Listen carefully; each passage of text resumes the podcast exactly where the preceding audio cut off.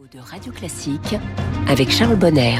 Les classiques de l'économie tous les matins. Bonjour Natacha Valla. Bonjour Charles. C'est le débat habituel tous les automnes, les budgets à l'Assemblée nationale et donc les dépenses publiques.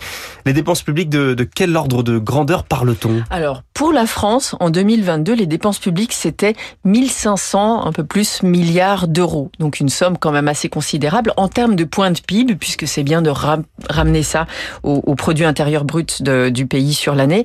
C'est un tout petit peu moins que 60%, 58%, c'est énorme. Donc on a des dépenses publiques qui sont considérables et depuis plus de 40 ans en France, malheureusement, les dépenses de l'État sont supérieures à ses recettes. Résultat des courses, le budget fait apparaître un déficit et l'accumulation du déficit année après année, ça aboutit à une augmentation continue du stock de dette publique. Donc on a aujourd'hui un stock de dette publique qui depuis les années 80 a, a été quasiment multiplié par 4. On arrive à plus de 110% du PIB aujourd'hui. Donc il y a donc la charge de la, de la dette, il y a souvent une comparaison entre le budget de l'État et le budget des ménages. On dit souvent que c'est comparable, mais finalement, ce n'est pas du tout la, la, même chose. Comment on mesure donc ces, ces grandes dépenses publiques? Alors c'est important effectivement de comprendre la ventilation des dépenses publiques. Il y, a, il y a deux façons de ventiler. Il y a la ventilation par rapport à qui dépense dans la sphère publique. D'une part, il y a l'État, l'État central, mmh. les ministères régaliens, la défense, la police, la justice, toutes les missions publiques d'enseignement, de recherche. Donc ça, c'est l'État central. Deuxième euh, entité, ce sont les organismes de sécurité sociale. On entend souvent des débats sur mmh. le budget de la sécurité sociale dans le cadre du, du des, des, discussions de loi de finances. Donc là, la sécurité sociale, c'est la santé, les retraites, la famille et l'assurance sur les accidents du travail. Troisième pôles euh, de, dépenses, sont les collectivités locales à tous les niveaux, je ne vais pas les énoncer. Et enfin, on a les organismes divers d'administration centrale, les ODAC, tels qu'on les appelle. Alors ça, il y a 700 structures qui peuvent être vraiment très très diverses.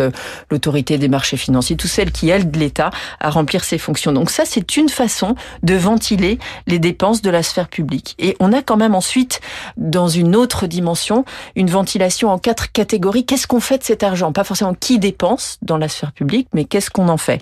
Et là, encore une fois, une ventilation par quatre. Les dépenses de fonctionnement, donc ça c'est vraiment la bonne marche euh, des services publics les dépenses courantes de personnel, le fonctionnement, l'entretien, etc. On a ensuite les dépenses de redistribution. Donc ça, c'est l'ensemble mmh. des prestations en espèces qui sont versées aux ménages. Donc vous avez les, les, pensions de retraite, les allocations familiales, tout ça, ça fait partie des dépenses de redistribution ainsi que les subventions qui sont versées aux, entreprises. Il nous reste encore deux, deux postes autres, de hein. dépenses. Les dépenses d'investissement qui malheureusement sont une petite portion congrue, mais qui elles sont par définition euh, ont vocation à soit remplacer le stock de capital euh, public, soit augmenter ce capital public parce qu'on pense que voilà, on a besoin de plus d'armement, on a besoin de construire plus mmh. de bâtiments pour les activités du secteur public. Et enfin, le dernier, mais pas le moindre, comme on dit, les dépenses qui sont attribuées au paiement des intérêts de la dette. Alors, la charge de la dette, la, la fameuse. fameuse charge de la dette. Alors, Et qui on... augmente tous les ans. C'est ça. Alors, elle augmente tous les ans. Alors, elle augmente tous les ans euh, par unité de dette parce que on a aujourd'hui des taux d'intérêt qui sont beaucoup plus élevés que l'année dernière. Donc, depuis peu, finalement, depuis un an ou deux, on a des taux d'intérêt qui sont plus élevés. Et donc, à dette inchangée, on paye plus, mais on a aussi le fait qu'au fil du temps, la dette s'est accrue et donc euh, il y a plus d'intérêt à rembourser. Il y a un moment où on a réduit la charge d'intérêt parce que les taux d'intérêt baissaient tellement que même si on avait plus de dettes, la dette est quand même très bien gérée par l'État français. Le, le, le, le, Trésor fait très bien son travail, mais quand même aujourd'hui, on se trouve devant mmh. une question un petit peu, un petit peu difficile. Donc il y a deux manières de, de compter les dépenses publiques. Quelle est la, la plus utile ou, ou la plus pertinente? Alors les deux le sont parce que après, quand on se dit finalement il y a beaucoup de dépenses publiques, que doit-on faire pour pouvoir les réduire? C'est un petit, c'est un petit peu, c'est un petit peu une, c'est une question politique de fait. Si on se dit mince, quand même, en proportion, il y a beaucoup de redistribution. Euh, on sait que dans certains pays, la redistribution a été très importante par le passé.